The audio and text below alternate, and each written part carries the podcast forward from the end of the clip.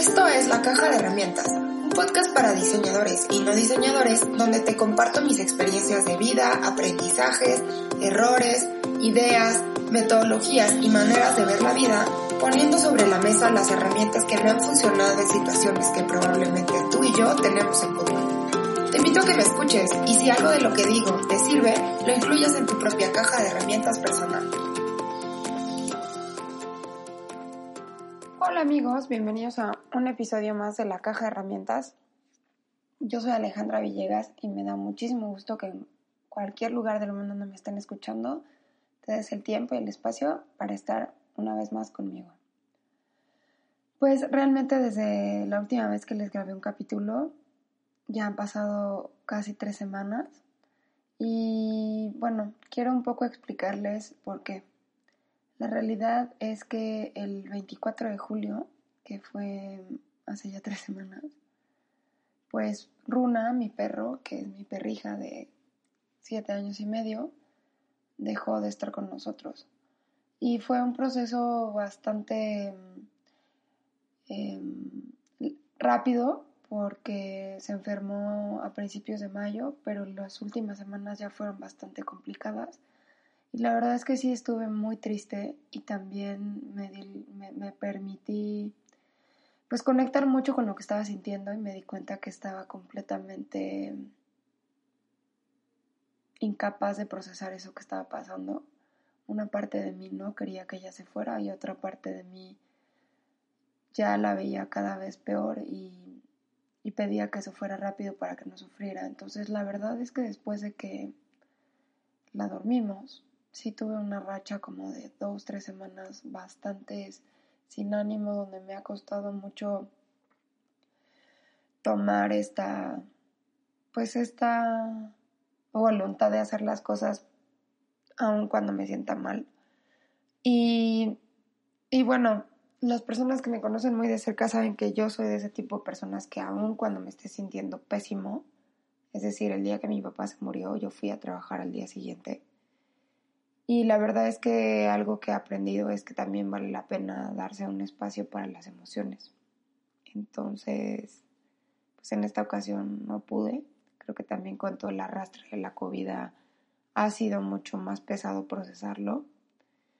Y pues no me puedo imaginar a todas las personas que a raíz de la pandemia han perdido a un ser querido.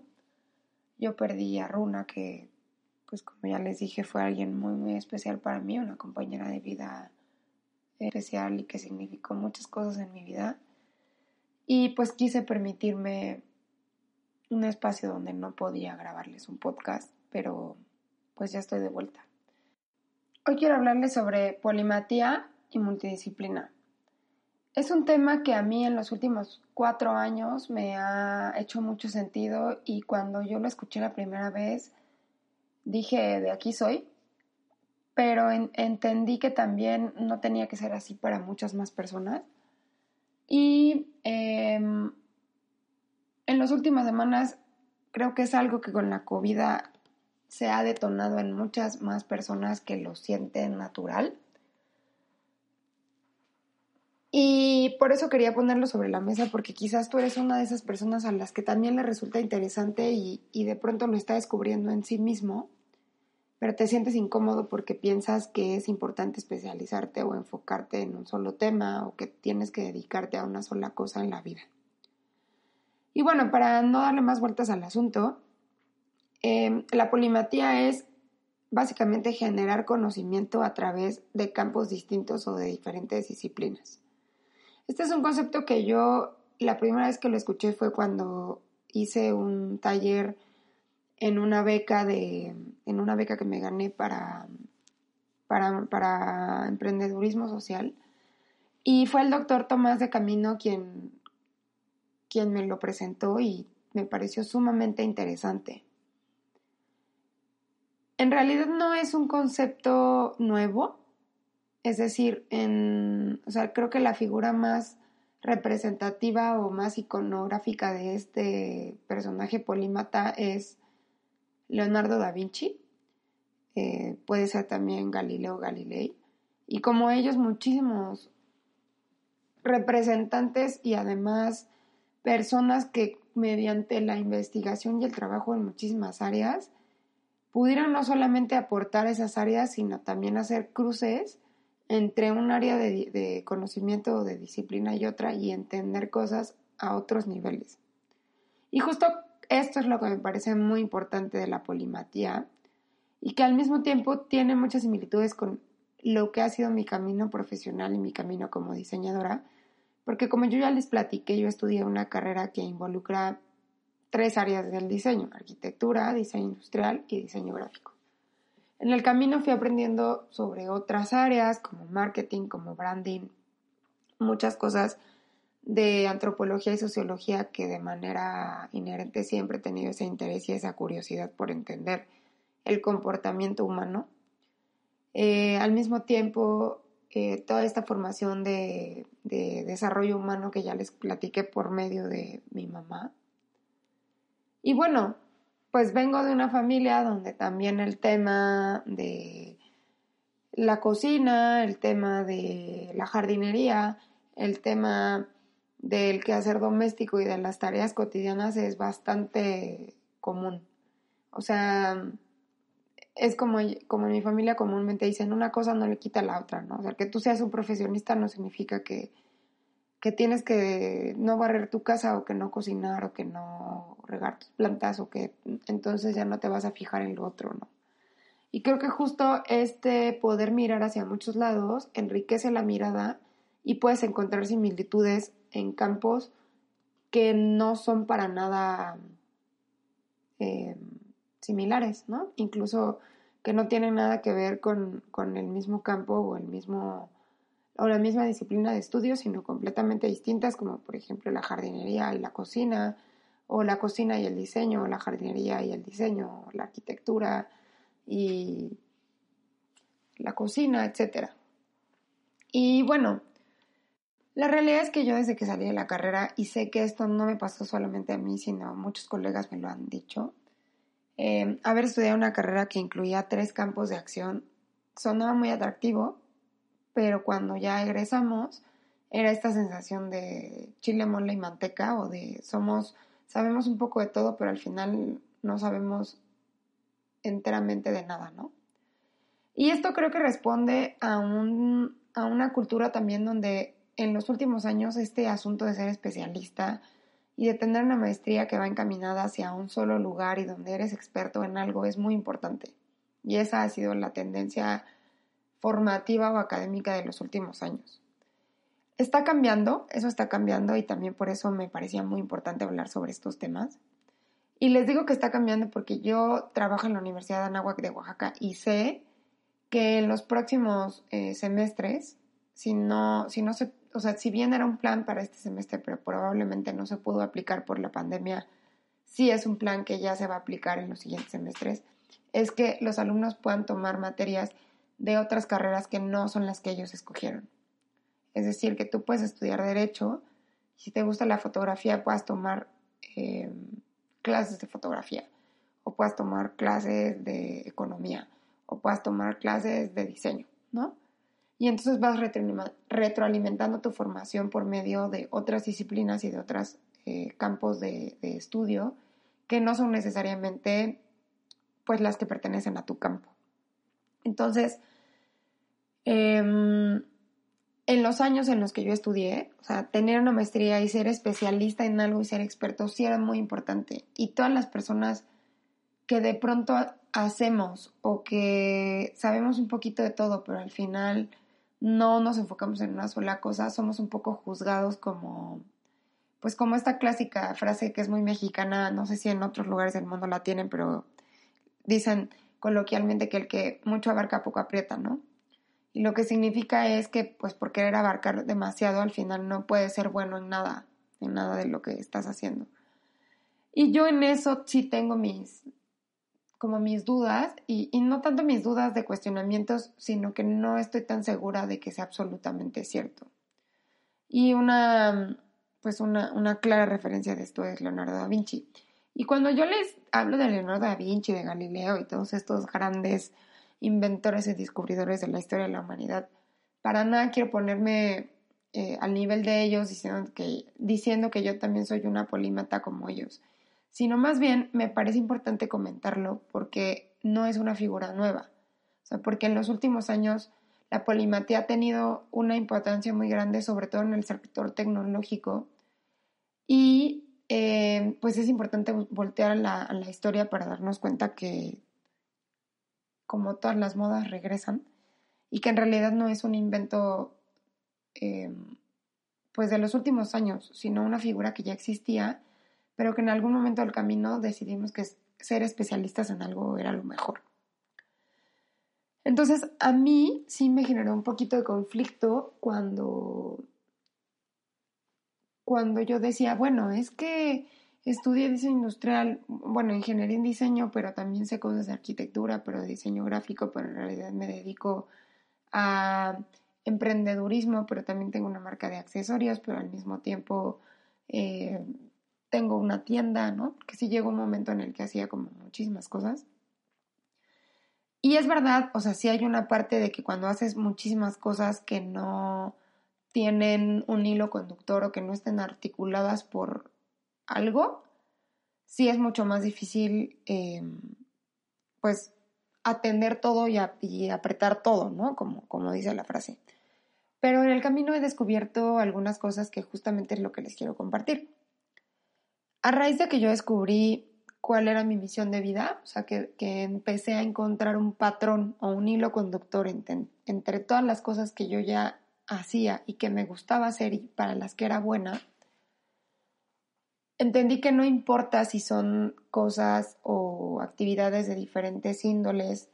en diferentes campos de diferentes tipos, o que hagas muchas cosas que parezcan separadas. Mientras la actividad fundamental o la esencia que une o que tienen en común todas esas actividades esté orientada a lo que tú realmente quieres hacer en la vida y para lo que eres bueno. Y y creo que esa es la grandísima la diferencia entre esto del que mucho abarca, poco aprieta, con explorar a través de diferentes campos o de diferentes actividades em, las aportaciones que tú le puedes dar al mundo, es decir, cómo puedes ejercer tu misión de vida a través de muchas actividades distintas. Voy a ser completamente transparente con ustedes. Yo o sea, soy mamá, doy clases en la universidad, tengo una marca de accesorios que tienen un como un trasfondo espiritual, o sea, manifiesto se llama mi proyecto, se llama Manifiesto Oraciones Tangibles y justamente lo que busca es traducir estos conceptos tan complejos del mundo espiritual que muchas veces la religión nos ha dado de su manera y traducirlos desde un lugar muchísimo más abierto donde cada persona puede darle el significado que quiera desde el proceso personal de vida que tenga. Pero finalmente, eh, diseñar accesorios también es una traducción, porque a través de un concepto rector, eso se vuelve una pieza tangible. Dar clases es también una traducción porque lo que hago es de un tema o de un concepto complejo, sustraerlo, sistematizarlo, sintetizarlo, traducirlo de manera que sea más entendible y que a través de, y que a través de ejemplos, de experiencias, de ejercicios, puedan quedarles claro a los alumnos. Y eso también es una traducción. Entonces, yo tengo muy claro que la misión de vida que yo vine a hacer a esta vida es traducir lenguajes complejos a unos más sencillos a través del lenguaje tangible, o sea, de elementos mucho más sencillos que no tengan que ser abstractos. Por eso me hizo todo el sentido del mundo estudiar diseño, porque si recuerdan el podcast donde hablaba yo con Lali Segarra, las dos coincidíamos en que ser diseñador también es ser un traductor. Y entonces en ese sentido, eh, por eso yo a ella le decía, ¿no? En, en, las últimas veces que tengo que describirme me asumo como una traductora, porque todos los ejercicios de diseño que hago de interiorismo, cuando diseño espacios, cuando diseño em, metodologías, cuando diseño procesos, son traducir elementos conceptuales a elementos físicos para que sean perceptibles o tangibles. Y al final es una traducción. Entonces,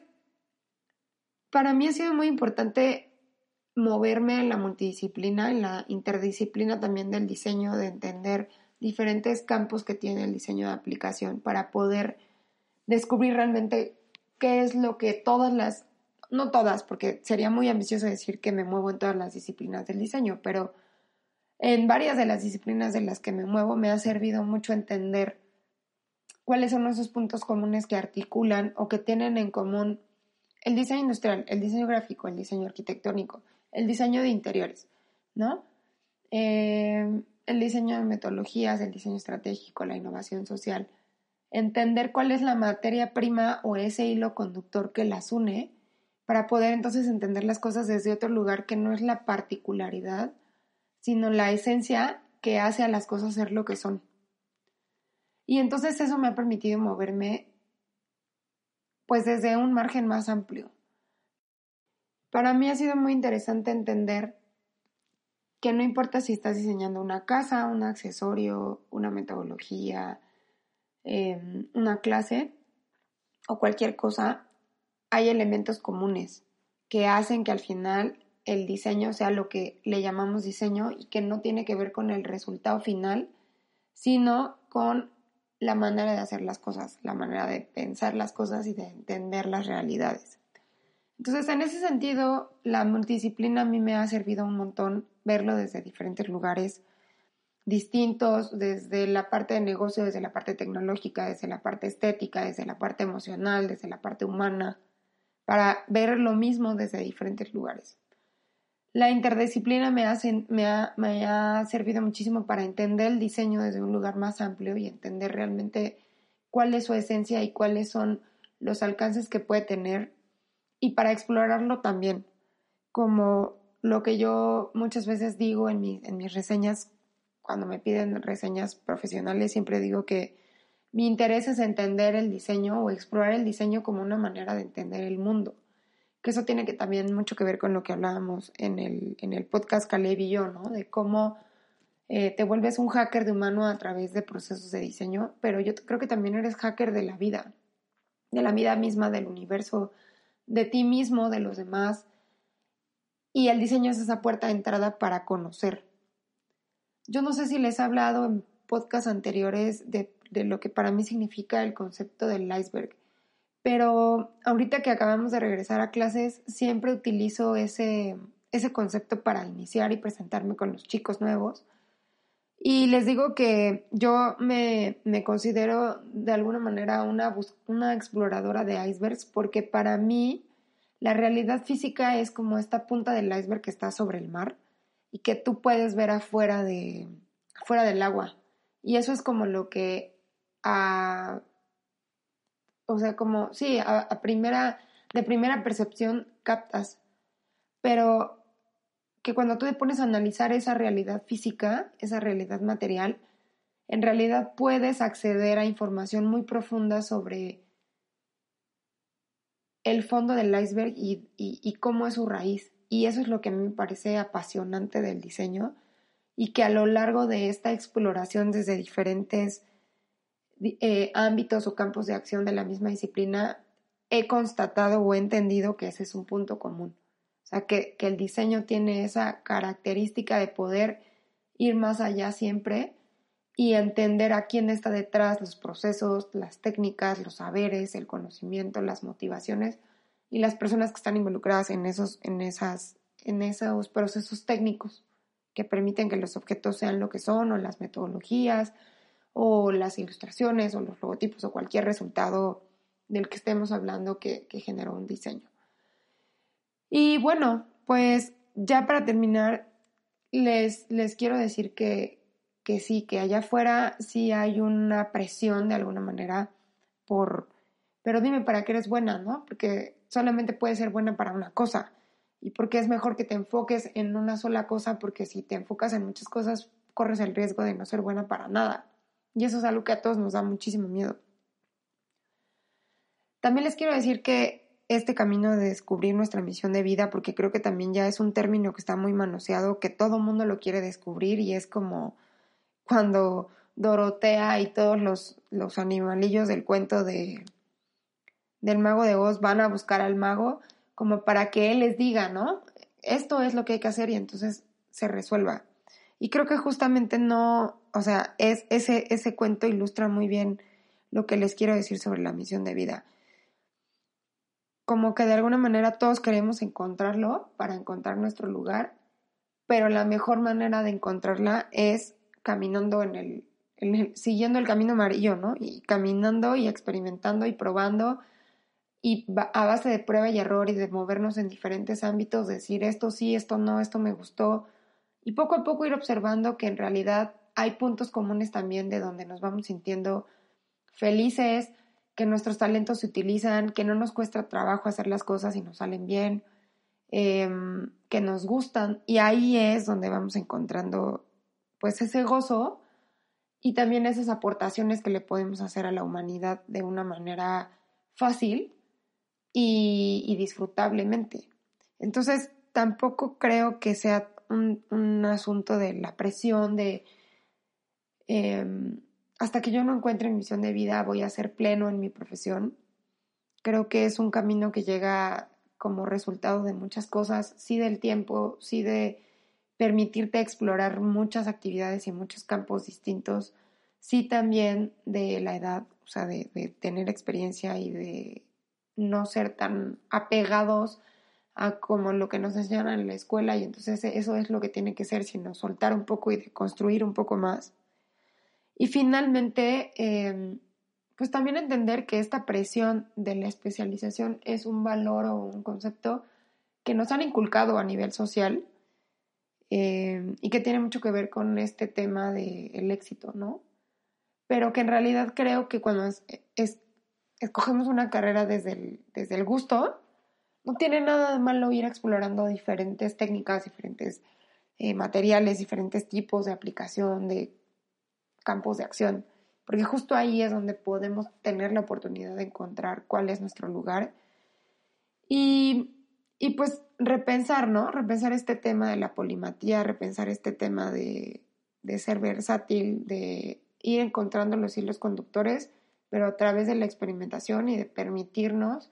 estar en muchos lados sin que eso sea forzosamente que nos juzguen como el que mucho abarca poco aprieta o como chile, mole y mantequilla o como haces todo pero al final no eres bueno para nada. Creo que también la pandemia a todos nos ha dejado ver nuestros lados B. Yo en este en, algunos meses de la pandemia que no tuve mucho trabajo ni mucho dinero, vendía aceitunas, que por ejemplo esa sí es una actividad que no le encuentro mucho el hilo conductor con todo lo demás que hago, pero la verdad es que son unas aceitunas aliñadas bien ricas que mucha gente le gustan y que también era este gozo de, bueno, voy a hacer algo que me gusta hacer, que me gusta compartir con los demás y que además me puede dar dinero, ¿no? Entonces, creo que muchos de nosotros en esta, en esta pandemia forzosamente o no, o sea, forzadamente o no forzadamente, hemos tenido que ir a esos otros lugares que sabemos hacer, que algún día aprendimos que tenemos talento o habilidad y que aunque hoy por hoy no sea nuestra actividad favorita, pues nos pueden generar un ingreso. Y, y, creo que ha sido también una buena oportunidad para muchos darnos cuenta de, de ese campo y ese espectro de, de posibilidades en donde podemos accionar, trabajar, desarrollarnos y, pues hemos ido descubriendo cosas interesantes. Así que si tú también te descubres como un polímata o te descubres como alguien que le gusta hacer muchísimas cosas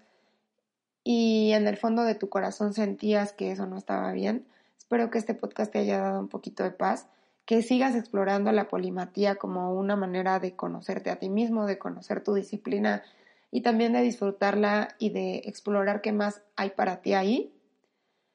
Y te agradezco mucho que estés aquí, que me escuches, que hayas tenido paciencia en estas semanas de ausencia. Muchas gracias por escuchar un episodio más de La Caja de Herramientas. Yo soy Alejandra Villegas y la música de introducción y cierre de este podcast es creación y propiedad de Scotian Holmes a través de scottholmesmusic.com y cuenta con licencia de uso de Creative Commons.